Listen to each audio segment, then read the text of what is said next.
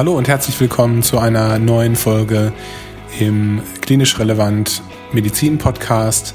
Du hörst heute wieder ein außergewöhnliches und spannendes Interview und zwar heute mit dem Kollegen Felix Nenser, der zum einen Oberarzt äh, in der radiologischen Klinik am Universitätsklinikum Essen ist, zum anderen aber IT-Spezialist. Felix hat es auf ja, sehr beeindruckende Weise geschafft, diese beiden Themen zu verbinden. Er ist Leiter einer Arbeitsgruppe, äh, die die Datenverarbeitung der Patienten aus dem Uniklinikum in Essen steuern und vereinfachen soll. Gleichzeitig kümmert er sich um das Thema künstliche Intelligenz und den Bereich Machine Learning. Und in diesem Interview wirst du, glaube ich, spannende Eindrücke bekommen in diesem Bereich, der für mich jetzt sehr äh, fern war, aber sicherlich sehr spannend ist, weil er viele Chancen bietet für die weitere Entwicklung der Medizin. Ich wünsche dir also viel Spaß beim Zuhören und würde mich freuen, wenn du äh, das Interview teilen würdest mit deinen Kolleginnen und Kollegen, falls es dir gefallen sollte und wenn du unseren Newsletter abonnieren würdest. Jetzt aber viel Spaß beim Zuhören und bis bald. Ja, Felix, vielen Dank für deine Zeit, dass du dir heute ein bisschen was freigeräumt hast für mich, für das Gespräch. Ich habe mich gestern so ein bisschen vorbereitet äh, auf das Interview und äh, habe direkt einen Artikel gelesen im Handelsblatt. Ja. Der kam als erstes und das fand ich sehr beeindruckend. Du bist ähm, Oberarzt an der Radiologischen Uniklinik Essen und gleichzeitig aber auch IT-Spezialist. Du wurdest da in einem Artikel genannt. Wie bist du da hingekommen? Also wie war dein Weg? Ich, als ich dich das, das erste Mal kennengelernt habe, weiß ich noch, dass du mir erzählt hast, dass du auch schon viel mit IT, mit, mit App-Entwicklung und so weiter zu tun hattest. Vielleicht kannst du das nochmal so ein bisschen erzählen, wie du sozusagen hier hingekommen bist. Ja, das, wenn ich es komplett erzählen würde, dann würden wir, glaube ich, hier den Zeitrahmen sprengen. Ich versuche mal so die wichtigsten Stationen zu nennen. Also ich glaube, eine ganz wichtige Station war mein Zivildienst vor ja, 20 Jahren. Da wollte ich irgendwie was anderes machen als irgendwie Essen ausfahren und so und äh, bin dann in einem Forschungsinstitut gelandet die eigentlich jemand gesucht hatten, der so ein bisschen denen so ein bisschen hilft bei Backup. Damals hat man noch irgendwie Backup-Daten auf CD gebrannt oder dann die hatten so eine eigene Datenbank programmiert damals und wollten die so ein bisschen weiterentwickelt haben und haben da einen gesucht, einen CV, der ein bisschen IT-affin war. Das war halt ein Forschungsinstitut, das ähm, hat sich mit Lungenkrebsfrüherkennung beschäftigt. Das klang für mich total spannend und da habe ich eben dann zum einen eben genau das alles gemacht, wofür ich da ähm, quasi auch gesucht wurde. Also die haben irgendwie erkannt, dass ich irgendwie noch ein bisschen mehr wollte und haben mich dann halt entsprechend gefördert oder mir die Freiräume gelassen. Und ich habe dann damals die, die haben dann eine Diagnosesoftware gehabt, die war damals irgendwie aus Kanada, Vancouver oder so, kam die, diese Firma war bei mir pleite gegangen und wurde nicht mehr weiterentwickelt. Und die wollten aber so neue Features haben in dieser Diagnosesoftware. Und dann habe ich diese Diagnosesoftware komplett selbst neu programmiert, äh, sodass wir dann eben auch die Möglichkeit hatten, da neue Features einzubauen.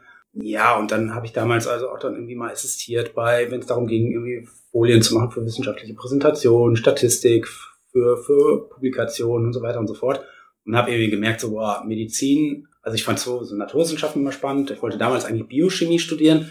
Aber dann hat dieser Direktor dieses Instituts, der hat mir dann gesagt, so, ah, mach mal lieber Medizin, da hast du mehr Optionen später, kannst du alles mitmachen.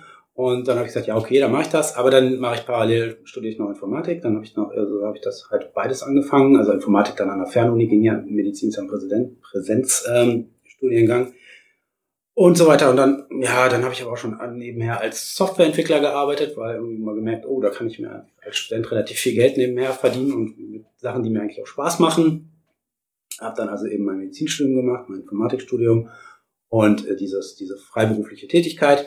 Habe dann aber mit Leuten zusammen ein Startup, ein IT-Startup gegründet. Und das hat sich ganz gut entwickelt und dann wird das alles ein bisschen viel und dann musste ich gucken und dann habe ich das mm, Informatikstudium, so, ich war irgendwie, hatte irgendwie so die Scheine fürs Vordiplom knapp zusammen, habe dann irgendwie gedacht, naja gut, das pausiere, habe immer gedacht, ich pausiere das und das mache ich, mach ich dann irgendwann später nochmal fertig, was ich dann aber nie gemacht habe, weil, also ich habe mein Medizinstudium zu Ende gemacht und bin dann nach dem Medizinstudium, während des Medizinstudiums haben wir uns ja kennengelernt ja. in einer Formulatur, habe dann auch noch so ein Forschungsinstitut an der Uni mitgearbeitet und so verschiedenen Themen und ähm, bin dann nach der, nach dem, nach dem Staatsexamen, nach der Approbation äh, in 2007 bin ich dann erstmal Vollzeit in mein Startup einge, äh, eingestiegen. Das war in, in Köln und dann habe ich da erstmal vier Jahre lang ähm, CTO nannte sich das, äh, was bei einer kleinen Firma nicht viel heißt, aber Technikchef letztendlich.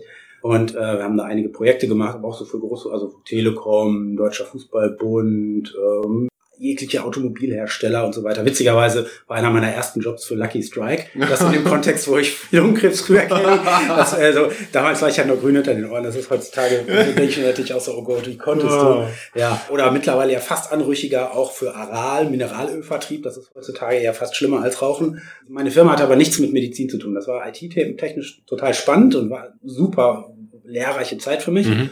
Aber irgendwann habe ich dann gemerkt, oh, ähm, ich fand ja Medizin schon cool und das hat mir ja schon immer Spaß gemacht. Mhm. Und habe dann so in dem Jahr, in dem ich 30 wurde, ne, das so, weiß ich, der ein oder andere, dieses Jahr werde ich 40, oh Gott, äh, da, da, da, da denkt man, nein, macht man gar nicht. Äh, da, da, da, da denkt man ja schon so, bist du auf dem richtigen Weg noch. Und ja. dann habe ich gedacht, so, ah, so ganz ohne Medizin finde ich doch irgendwie blöd. Und ja. dann habe ich mich jetzt auch nicht mit 39 als Assistenzarzt irgendwo gesehen. habe ich gedacht, also dann muss er entweder jetzt nochmal in die Medizin gehen oder gar nicht mehr habe mich dann entschieden, aus meiner Firma operativ auszusteigen und dann in die Medizin zu gehen.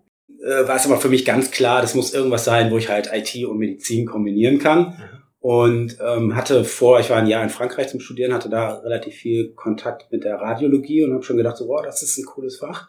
Also auch mal ganz ohne diese Digitalisierung, sondern fand Radiologie einfach so dieses Sherlock Holmes-mäßige, der Erste sein, der irgendwas diagnostiziert und mhm man ist vor allem auch so, ich war immer so in verschiedensten Fachbereichen interessiert, also eben nicht nur Neurologie, sondern mhm. alles Mögliche. Und äh, in der Radiologie bleibst du ja so an fast allem irgendwie dran. Und dann war es natürlich ganz klar, ja, da kann ich natürlich perfekt meine IT-Affinität auch noch ausleben. Und dann habe ich halt geguckt im, im, Umfeld. Ich wollte eigentlich ganz gerne wieder ins Ruhrgebiet zurück. Ähm, habe dann also geguckt, was gibt's im Ruhrgebiet. Ich wollte schon irgendwo hin, wo, wo es dann auch viel Wissenschaft gemacht wird, also ja. wo der Bär steppt.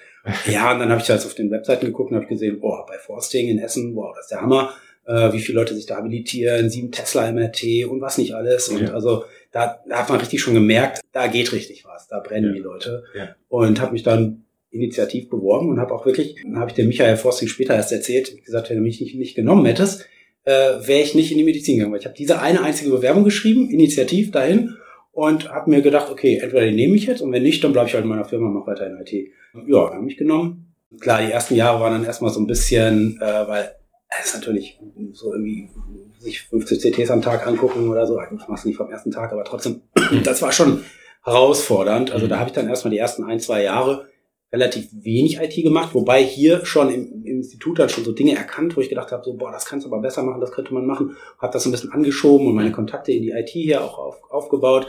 Und je mehr ich dann also quasi Routine in der Radiologie bekommen habe, also in der klinischen Radiologie und das für mich nicht mehr so herausfordernd war, desto mehr Zeit hatte ich dann natürlich für auf der einen Seite Forschung, habe mich dann nebenher habilitiert und auf der anderen Seite eben auch die IT-Projekte auszubauen und aufzubauen. Und dann ist es so irgendwann um den Facharzt herum ähm, wieder viel stärker auf die IT-Schiene gegangen und habe dann so die angefangen, diese Arbeitsgruppe aufzubauen für künstliche Intelligenz, Machine Learning sage ich eigentlich sogar lieber oder vielleicht auch einfach digitale Transformation, um es noch breiter zu fassen. Mhm. Ja, und das, das hat sich gut entwickelt und so, dass wir jetzt dann hier seit einem Jahr quasi mit der ganzen Arbeitsgruppe stetig wachsend äh, in diesem Institut im Girardier-Haus sitzen. Mhm. Genau, das wollte ich gerade ansprechen. Wir sitzen hier gerade nicht an der Uniklinik in Essen, sondern äh, in einem Bürogebäude ähm, in Essen-Rüttenscheid. Was macht ihr hier genau? Also zum ersten muss man sagen, das ist nicht einfach nur ein Bürogebäude, das ist eine ehemalige Druckerei. Okay. Und was hier gedruckt wurde, unter anderem die Bravo und der Playboy. das, es muss, das, so viel Zeit muss sein. Ja. Das ist eigentlich Meilensteine genau, des Journalismus. Genau, genau. Und wir sind hier, also sind hier wirklich, das ist für uns ideal, ein ideales Setting. Wir sind hier halt so 800 Meter Luftlinie vom Klinikum entfernt. Wir mhm. können sogar, wir werden sogar oben eine Richtfunkverbindung äh, zum Klinikum aufbauen, sodass wir hier netzwerktechnisch schneller ans Rechenzentrum der Klinik angebunden sind als so manches Institut am Klinikcampus. Ja. Wir sind zu Fuß braucht man mit ja, knackigem Arztschritt, den habe ich noch drauf, äh, braucht man ungefähr zehn Minuten, dann ist man da äh, oder mit dem Fahrrad eben fünf Minuten.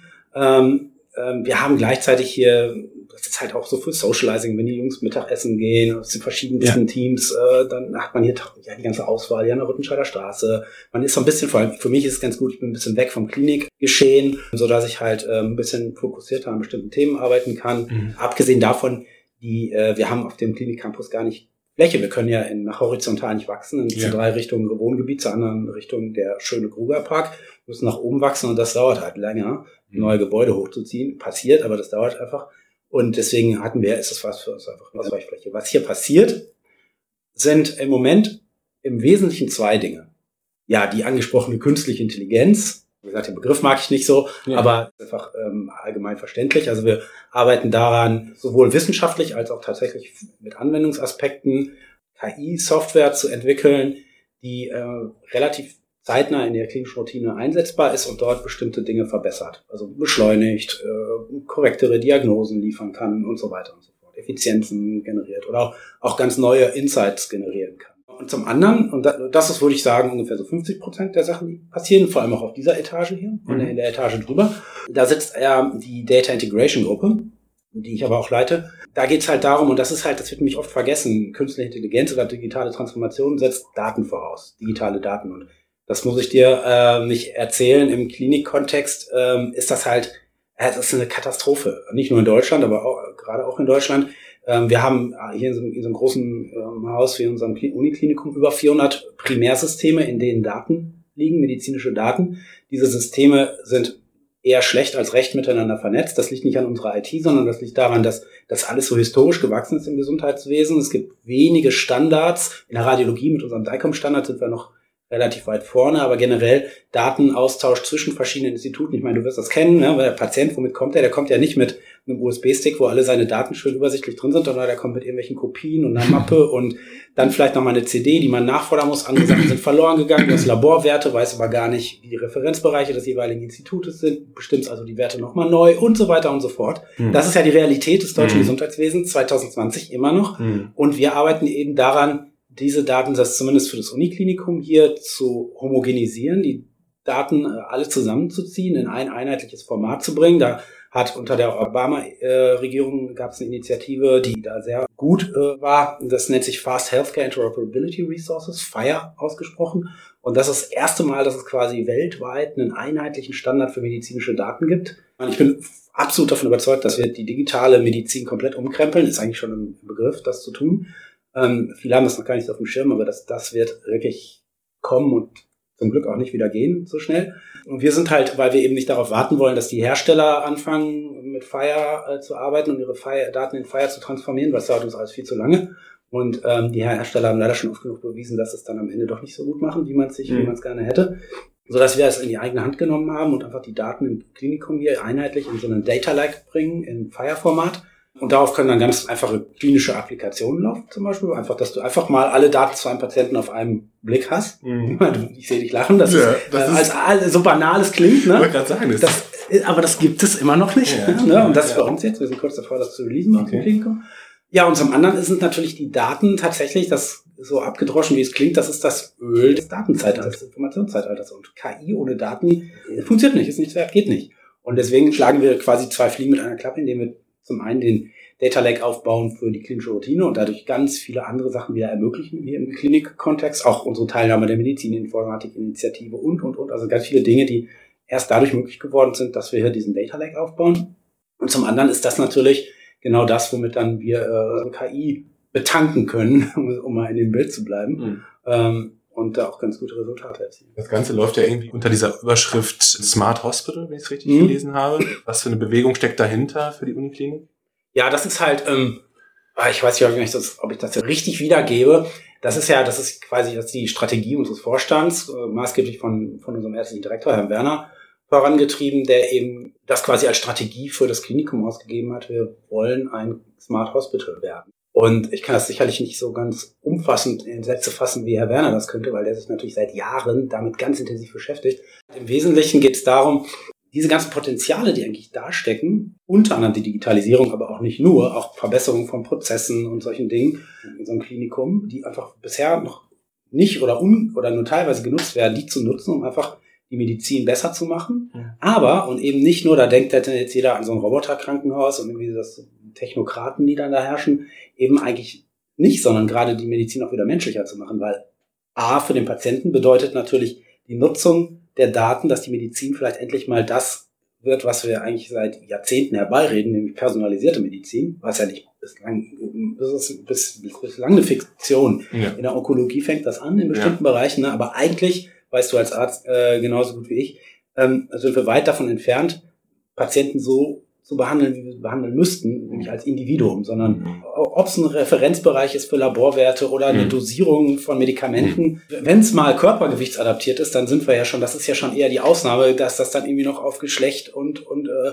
oder vielleicht sogar noch auf ein Genprofil und solche Dinge eingeht. Da sind wir meilenweit entfernt. Mhm. Aber da müssen wir hinkommen, um die Medizin wirklich besser zu machen. Das ist der eine Aspekt. Und zum anderen, auch das muss ich dir nicht erklären, es ist ja so, dass wir in der Medizin, nicht nur wir Ärzte, sondern eben alle Leistungserbringer im Gesundheitswesen, zu einem ganz großen Teil mit sinnlosen, stumpfen Tätigkeiten verbringen. Ähm, Ob es jetzt administrativ ist oder irgendwelche Prozesse, die einfach nicht gut sind mhm. und, und, und, und, mhm. die uns eigentlich davon abhalten, äh, unsere Arbeit zu machen, so wie wir sie eigentlich gerne machen wollen würden. Und für die meisten gilt ja, selbst einen Radiologen vielleicht, dass man vielleicht auch einfach mal dann mehr Zeit mit dem Patienten verbringen würde. Ne? Also ähm, du hast diese ganzen so und so viel pa den Papierkram zu erledigen, das zu machen, das zu machen mhm. äh, und, wo, und du hast eine endliche Menge an Zeit und wo sparst du sie ein? Beim vielleicht beim Gespräch mit dem Patienten, ne? Ist halt so. Und das ist jetzt auch das, was die meisten Ärzte und, und auch, auch das Pflegepersonal eigentlich ja nicht wollen. Sie werden in diese Rolle quasi gedrängt durch das System. Und ähm, damit ist es halt eben die, besteht die Möglichkeit und die Hoffnung, dass wenn wir eben anfangen, diese Prozesse zu verbessern und die Dinge zu automatisieren, also quasi diese stumpfsinnigen Tätigkeiten wegzuautomatisieren, dass das von Maschinen gemacht wird, dass wir als Menschen wieder mehr Zeit haben für unsere Patienten, also für Menschen. Vielleicht kannst du einmal so ein ähm, gutes kleines Beispiel aus deiner Tätigkeit, wo ihr dran arbeitet, was jetzt so Machine Learning betrifft, beschreiben. Ja, dass man sich ähm, das so ein bisschen besser vorstellen kann. Ich fange mal erst mit einem abgefahreneren Beispiel an. Ja. Ähm, weil das halt momentan in, zumindest in der Radiologie so ein Buzzword ist. Radiomics. Jedes Fach will ja sein Omics haben. Das angefangen hat mit Genomics, ne, ja. Metabolomics und so weiter. Microbiomics, Proteomics und so weiter. Und wir haben jetzt auch unser Omics, unser Radiomics. Da geht's halt eben darum, zeige dir das mal zum Beispiel hier an, an einem Beispiel, dass wir jetzt gerade, ähm, nee, du bist Neurologe. Wir machen das an dem Beispiel. Wir haben ja, Patienten, Kopf, Kopf genau, genau. Das sind Patienten, Patienten mit primären Hirntumoren, Gliomen. Und du weißt ja auch, dass heutzutage es da durchaus äh, Targeted Therapies, also zielgerichtete Therapien gibt, ne, dass also nicht jedes Gliom gleich behandelt wird. Und dafür muss man natürlich erstmal bestimmen, was für genetische Veränderungen trägt dieser Tumor.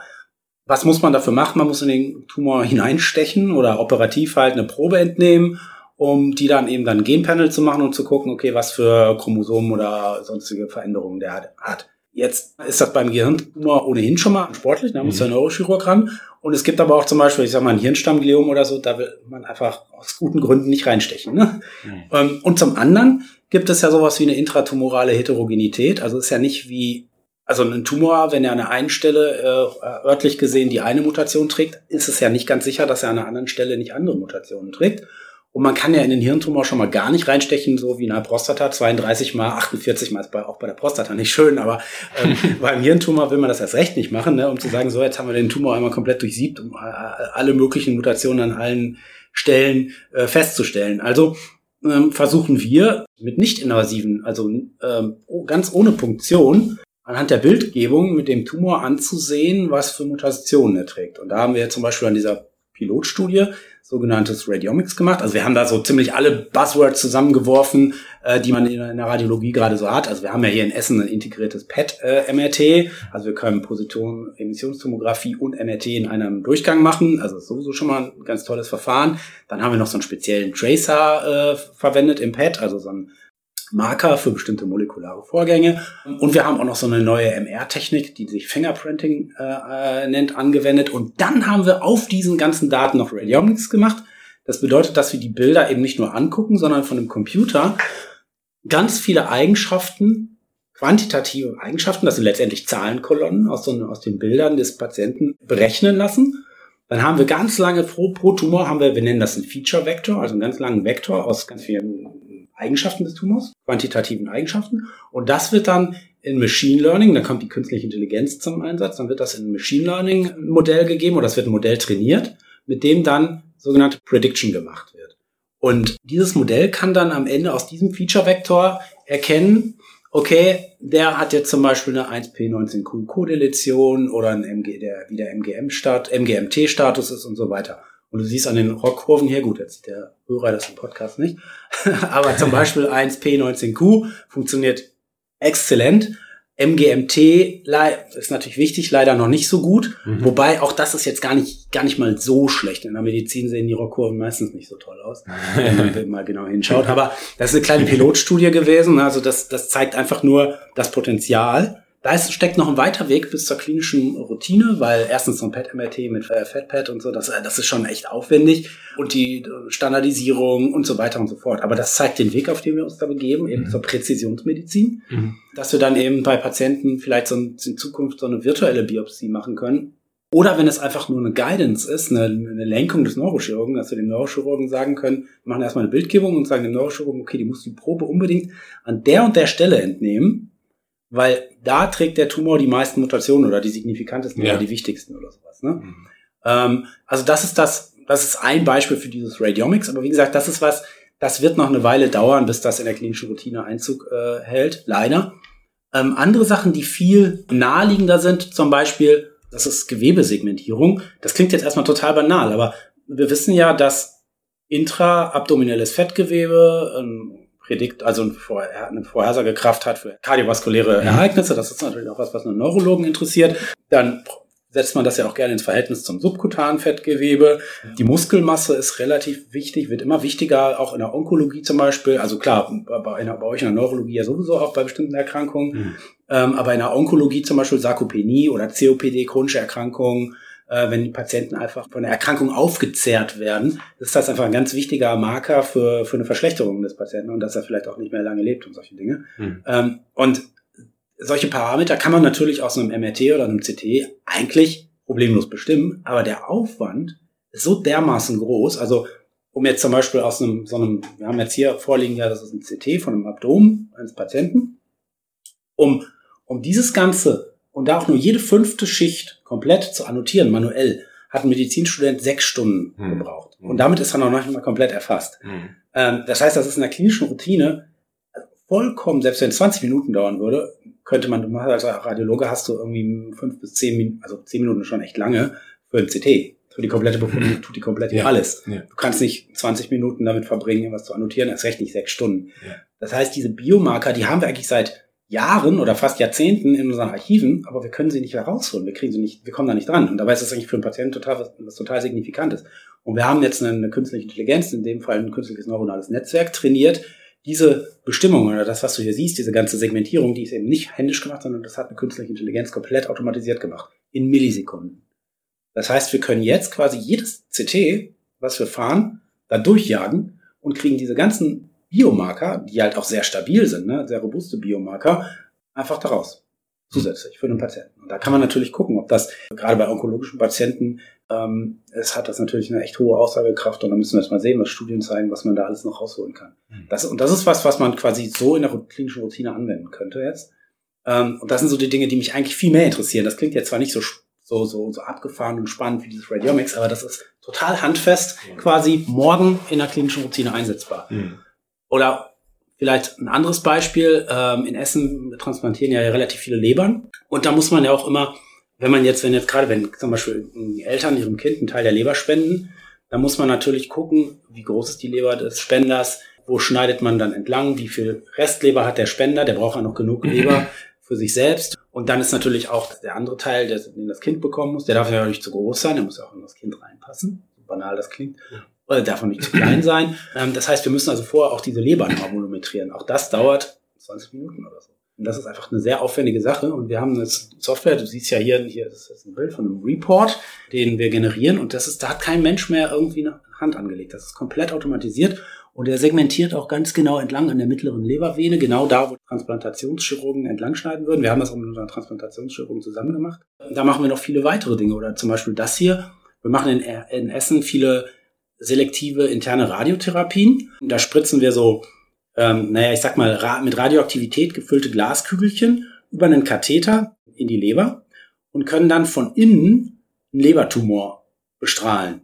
Das ist ein Wahnsinnsverfahren. Wir sind da hier in Essen auch ähm, in, weltweit eines der Zentren. Ich glaube, Platz drei oder so. Die anderen beiden sind in Chicago. Also wir machen da richtig viel von. Es ist auch toll, es ist auch super. Es sind halt häufig Patienten, die, die, denen kannst du nichts anderes mehr anbieten. Mhm. Äh, und den, den kann man mit der SIRT echt noch äh, gut helfen. Und das hat kaum Nebenwirkungen. Es ist halt wie eine Herzkatheteruntersuchung für den Patienten, mhm. ne, nur dass man in der Leber äh, rummacht. Und was man macht in speziellen Fällen, wenn zum Beispiel ein Patient den Tumor nur im rechten Leberlappen hat, dann kann man sagen, okay, ich gehe mit dem Katheter nur in die rechte Leberarterie, muss man vorher sicherstellen, dass die Kügelchen wirklich auch nur da reingehen und die können ja woanders sehr viel Schaden anrichten. So, das war dann alles ein Standardprozedere. Und dann geben wir so viel Radioaktivität in die rechte, in den rechten Leberlappen, dass der komplette Tumor zerstört wird, aber der linke Leberlappen ja eben nicht behandelt wird, weil wir spritzen ja selektiv in die rechte Leberarterie. Was man in Kauf nehmen muss, ist, dass auch der rechte Leberlappen, auch das gesunde Lebergewebe im rechten Leberlappen dadurch zugrunde geht, weil man mhm. einfach sicherstellen will, den Tumor wirklich zu zerstören. Das kann man das viel häufig in Kauf nehmen, weil der linke Leberlappen dann hypertrophiert, also wieder wächst. Das ist ja der Vorteil bei der Leber. Nun haben wir das Problem, dass wir es dann ja meistens mit Patienten zu tun haben, die haben eine vorgeschädigte Leber, eine Leberzirrhose. Das heißt, wir müssen immer abschätzen, wie viel Potenzial hat denn der linke Leberlappen, um noch zu wachsen, um die Gesamtfunktion der Leber aufrechtzuerhalten, weil ohne Leber überlebt man nicht lange. Das heißt, man will ja keinen Patienten mit seiner Behandlung umbringen. Mhm. Das ist ja klar. Und da gibt es eine ganze Reihe von Parametern, ne? also Lebersynthese-Parameter, hat er eine Pfortaderthrombose, hat er Aszites, wie mhm. groß ist die Leber und so weiter und so fort, hat er eine Leberzirrhose, die man so ein bisschen benutzt zum Abschätzen. Dann gibt es ein paar Threshold, also so Grenzwerte bei Bilirubin zum Beispiel. Und es ist aber auch viel Bauchgefühl und Erfahrung. Ja. Und man hält natürlich, weil man tunlich seinen Patienten damit ja nicht schaden möchte, einen relativ großen Sicherheitsabstand. Das heißt, wir behandeln weniger Leute mit dieser Technik, als wir eigentlich könnten, weil wir niemanden gefährden wollen. Ja.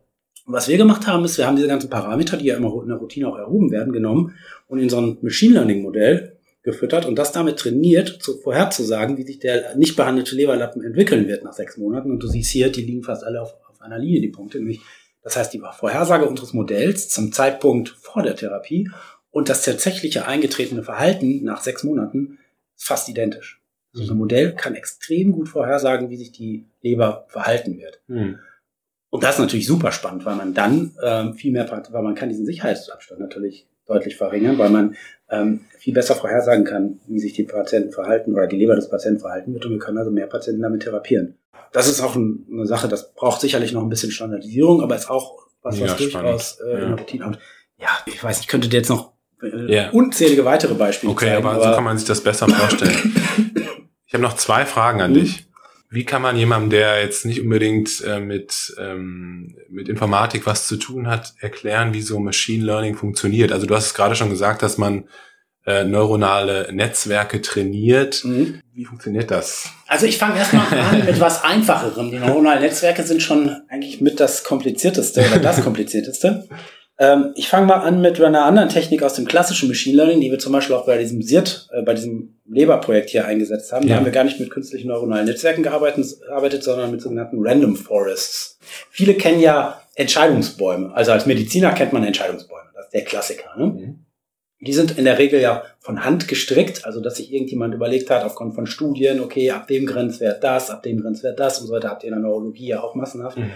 Und jetzt stell dir vor, du nimmst nicht einen Entscheidungsbaum, sondern Tausende. Du baust die nicht von Hand zusammen, sondern du lässt diese Entscheidungsbäume von einem Computer generieren und zwar zufällig und so oft wiederholen und neu kombinieren, bis in der Gesamtkombination ein Random Forest, ne? also das ist nicht ein Baum, sondern es ist ein ganzer Wald und mit Zufallsgewichten äh, ja. versehen, zusammengekommen ist, der eben am Ende besser funktioniert als vielleicht ein handgestrickter. Weil er nicht nur viel mehr Parameter, weil es ist eben nicht nur ein kleiner Entscheidungsbaum, kannst ja als Mensch, man kann ja als, als Neuro, von einem Neurologen nicht ver, verlangen, sagen, okay, hier ist ein Entscheidungsbaum, der hat 2000 Gewichte und Punkte, die musst du jetzt alle abgleichen mit den Werten des Patienten und dann im Kopf überschlagen und dann so entlang gehen, was du jetzt mit dem Patienten machst. Das ist illusorisch. Das funktioniert nicht. Ne? Dem Computer ist überhaupt kein Problem. Das heißt, du kannst massenhaft Parameter da reinnehmen und du kannst auch, und das ist das Schöne, eben sogenannte nichtlineare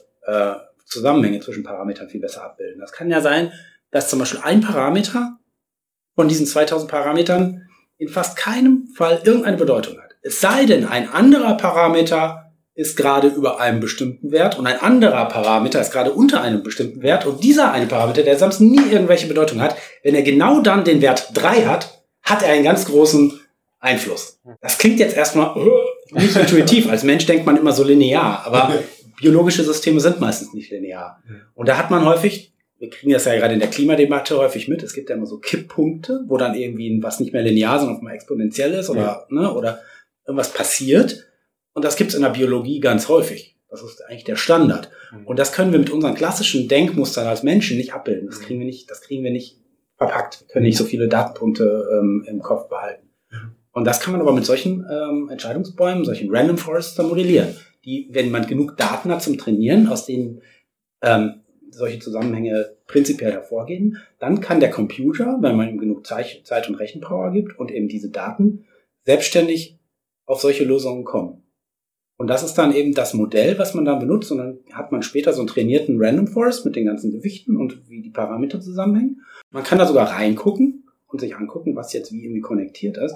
Ähm, wobei einem das nicht unbedingt immer was sagt, aber man kann zum Beispiel herausfinden, welche Parameter mit welcher Wichte, äh, Wertigkeit eingehen, wie, wie, wie wichtig die sind. Mhm. Ähm, und dann kann man zum Beispiel sehen, naja, ich tue da 2000 Parameter rein, aber eigentlich entscheidend sind nur 16. Das heißt, man kann die ganzen anderen Parameter, braucht man gar nicht mehr zu sammeln. Das macht es in der klinischen Routine ja dann einfacher. Und so ein Modell kann man dann nehmen, quasi einfrieren und das dann benutzen für, für, für, für Vorhersagen in der klinischen Routine. Das künstliche neuronales Netzwerk funktioniert gar nicht so viel anders, nur dass es um Größenordnung komplexer ist.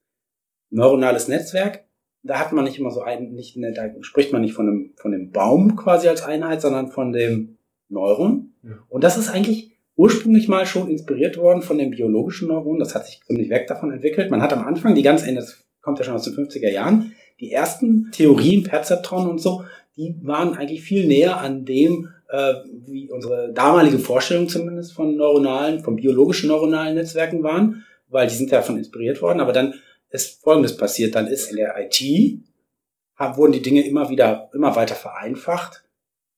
Zum Beispiel, ähm, ich weiß nicht, kennst du es bestimmt auch noch aus der Neurophysiologie, dieses Hodgkin-Huxley-Modell von Aktivierung, äh, Natrium-Einstrom, Kalium-Ausstrom, mhm. Calcium und so weiter. Und da ergibt sich ja so eine Aktivierungsfunktion eines, eines biologischen Neurons, wie man versucht sie zu simulieren, um dem möglichst nahe zu kommen. Oder du kennst ja die Spikes und so, die ihr dann messt in der Neurologie.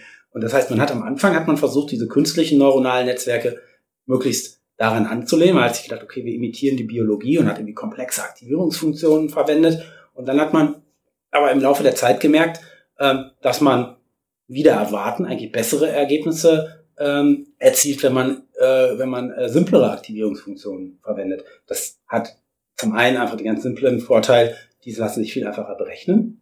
Ne? Dadurch kannst du viel mehr Neuronen zusammenschalten bei gleicher Leistung des Computers. Und zum anderen hat man so bestimmte Dinge, aber das geht jetzt schon zu weit, dass man, man hat sowas wie Vanishing of Gradients, also das halt so Gewichte im, in, der, in der Tiefe so eines Netzwerks der Einfluss bestimmter Signale, Input-Signale immer geringer wird, weil diese Gradienten, sagt man, Vanishing Gradients immer kleiner werden. Und da gibt's, das kann man mit bestimmten speziellen Aktivierungsfunktionen kann man dagegen anarbeiten. Und auf der anderen Seite hat sich natürlich das biologische Verständnis von Neuronen immer weiterentwickelt. Wir haben natürlich seit den 50er Jahren elektronmikroskopisch und so weiter und elektrophysiologisch und, und diverserweise immer mehr über biologische Neurone fest äh, gelernt und über die Komplexität, dass sie ja doch viel komplexer sind, als wir es uns damals in den 50er Jahren vielleicht vorgestellt haben. Und so haben sich diese beiden Fachrichtungen eigentlich immer weiter auseinanderentwickelt, sodass die heutigen künstlichen neuronalen Netzwerke nur noch so ganz basal mit biologischen neuronalen Netzwerken was zu tun haben. Wobei es jetzt wieder Tendenzen gibt, wo auch die Leistungsfähigkeit der Computer wieder zunimmt. Deswegen jetzt gibt's wieder schon wieder etwas komplexere Aktivierungsfunktionen. Man geht schon wieder so ein bisschen darauf hin. Aber trotzdem ist es was ganz anderes eigentlich. Was aber gleich bleibt, ist tatsächlich, dass man ganz viele Schichten von Neuronen hat, die hintereinander geschaltet sind. Im Medizinstudium lernt man ja klassischerweise die Sehbahn oder die Hörbahn. Ne? Dann hast du vorne die Inputschicht quasi die Retina-Zellen und dann geht's weiter. Ich kann es nicht mehr, du wirst als Neurologe die ganzen Verschaltungen noch wissen, bis es irgendwann am visuellen Kortex gelandet ist. Ne?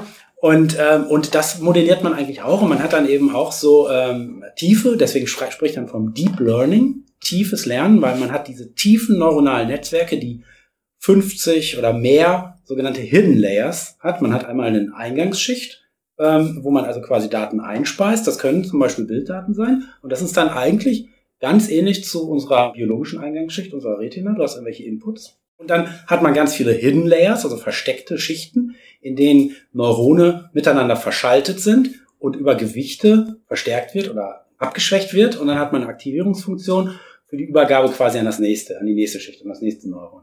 Und irgendwann hat man am Ende noch sowas, wo die dann über so bestimmte Techniken zusammengeführt werden und dann gibt es irgendwann einen Output. Und so ein Output kann natürlich einmal so was ganz Banales sein, binär, krank, ja, nein, oder hat die Erkrankung ja oder nein. Das, das können verschiedene Klassen sein, die man Prediction, also dass man zum Beispiel sagt, okay, hat diese genetische Veränderung, diese genetische Veränderung, diese genetische Veränderung. Oder es kann auch sowas sein, eine Re Regression, zum Beispiel hier bei dieser Lebergeschichte, dass man sagt, okay, ähm, wird den und den Zahlenwert annehmen. Und das ist so ganz, ganz stark vereinfacht, äh, Funktionsweise vom künstlichen neuronalen Netzwerk. Also schon angelehnt an die Biologie, aber de facto doch ganz schön weit davon weg. Sehr, sehr spannend. Ne? Da braucht man viel ähm, Vorstellungskraft, um das so ein bisschen nachzuvollziehen. Und die letzte Frage, die ich dir noch stellen wollte, ist, als jemand, der so tief in diesem Thema drin ist, künstliche Intelligenz, aber auch Daten, ähm, Vereinfachung, ähm, wo siehst du die Entwicklung hingehen? Also was denkst du, was so in fünf bis zehn Jahren realistisch ist? Das ist ja ganz interessant, dass man als Menschen immer die Entwicklung in den nächsten wenigen Jahren völlig überschätzt und die Entwicklung in den wenigen Jahrzehnten total unterschätzt. Also ich glaube, wir werden in fünf bis zehn Jahren wirklich bei weitem noch nicht da sein, wo es viele äh, Feuilletons in den letzten Jahren hingeschrieben haben. Also wir werden nicht irgendwie als Mediziner quasi auf Hoverboards durch die Flure mit einer Drohne über dem Kopf schweben und quasi nur noch holographisch. ja, ne? also es, es, wird gar nicht so viel anders sein, als es jetzt ist. Aber es wird diese, diese Sachen, was ich gerade gesagt hatte, dieses zum Beispiel so Segmentierungstools oder dass wir sowas wie Tumor quanti, also wir müssen als Radiologen ja sehr oft Tumorerkrankungen quantifizieren. Zum einen, dass wir irgendwie den Tumor ausmessen, aber auch einfach sagen, okay, es sind jetzt sieben Metastasen da, fünf Metastasen da und solche Dinge, ähm, wo man jetzt ehrlicherweise nicht unbedingt sechs Jahre Medizin studieren und fünf Jahre Facharztausbildung machen muss. Das kann man eigentlich jedem Menschen relativ kurzer Zeit äh, ähm, beibringen. Ne? Und deswegen ist man wird da ja auch, als das ist ja auch nicht, wo man als Radiologe denkt, Mensch, das ist jetzt irgendwie was, wo ich total glücklich bin, das den ganzen Tag zu machen. Ähm, also alle solche Dinge, ähm, so Produktivitätsgewinne, aber auch zum Beispiel ähm, Standardisierung, dass also Software ähm, einem dabei hilft, dass quasi ein Befund von Radiologe A und ein Befund von Radiologe B am Ende, ähm, weil heutzutage du bekommst je nachdem, wie du fragst, häufig auch unterschiedliche Antworten. Das gilt ja nicht nur für Radiologen, für Ärzte allgemein. Hm. Und dass also quasi solche Dinge standardisierter werden, weil Software im Hintergrund sowas normalisiert und relativiert. Die weiß mal, okay, wenn Herr Grun von ausgeprägt spricht, ähm, da meint er damit so, ja, mittelmäßig. Und wenn ein anderer von, ja, äh, ähm, einigermaßen oder so spricht, dann meint er so, oh, das ist schon ganz schön viel. Nein, ja. Das ist also ja. Oder also es gibt halt eine ganze Reihe von, von nützlichen Dingen, die so, so Software im Hintergrund dann erledigen kann. Und das wird sicherlich auch passieren. Wir werden effizienter werden, wir werden, unsere Scanner werden besser. Das passiert jetzt schon. Also viel bekommt man noch gar nicht davon mit. Also es gibt jetzt schon von bestimmten Herstellern ähm, CTs, die im Hintergrund Bilder rekonstruieren mittels künstlicher Intelligenz und dadurch, äh, und das kannst du entweder investieren in noch bessere Bildqualität oder zu sagen, okay, ich gehe mit der Strahlendosis runter und habe bei gleicher Bildqualität nur noch die Hälfte der Strahlendosis oder sowas. Ne? Und das sind so Dinge, die passieren jetzt schon kriegt man gar nicht so mit. Mhm. Ähm, und das sind so ganz viele Produktivitätsgewinne, die wir einfahren werden. Ähm, es wird dadurch, es wird aber nicht die Medizin in fünf Jahren dramatisch verändern. Es wird auf etwas längere Sicht, wenn dann solche Dinge wie Radiomics und dass wir quasi dieses Versprechen der personalisierten Medizin wahr machen und ähm, dann auch mit Pharmafirmen zusammen. Ja, ein Beispiel ist zum Beispiel, dass zukünftig on demand in Echtzeit quasi ein Apothekenroboter für einen Patienten die Medizin so zusammenstellt, wie er sie an dem Tag braucht. Das ist jetzt noch in weiter Ferne. Aber die technischen Konzepte dafür, die sind eigentlich da.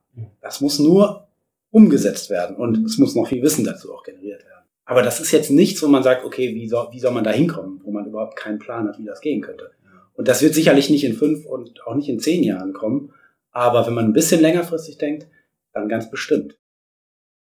Mir sind gerade noch ganz viele Sachen so in den Kopf gekommen, die sicherlich dadurch ähm, verbessert und verändert werden können. Aber ich glaube, das führt zu weit. Es war einfach nur wichtig, jetzt mal so einen Einblick zu bekommen, was du so machst. Und ich glaube, für viele Kollegen ist das wirklich was, was so im Hintergrund vielleicht ganz peripher passiert ich fand das super spannend, das Gespräch mit dir. Vielen, vielen Dank, dass du dir Zeit genommen hast. Sehr gerne. Äh, und ich wünsche dir noch viel Erfolg für deine Arbeit. Du machst was wirklich Sinnvolles. Ich hoffe, wir hören noch mehr von dir. Ja, bestimmt. Danke, Felix.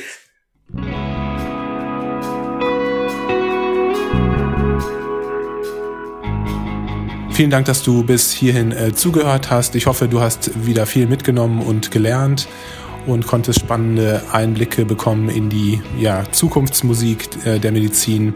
Bitte teile das Interview mit deinen Kolleginnen und Kollegen, wenn es dir gefallen hat. Abonniere unser Newsletter und sei nochmal darauf hingewiesen, dass wir gerne auch mit dir zusammenarbeiten würden, wenn du gerne mal einen spannenden äh, Beitrag auf klinisch relevant veröffentlichen möchtest oder ein Interview mit uns führen möchtest. Kontaktiere uns einfach unter kontakt@klinisch-relevant.de. Ansonsten sind wir, wie du ja schon weißt, auf allen gängigen äh, Social-Media-Kanälen unterwegs, sei es Facebook, sei es Instagram oder YouTube. Und bei LinkedIn sind wir auch. Und ja, das soll es gewesen sein für heute. Viel Spaß und bis bald. Ciao.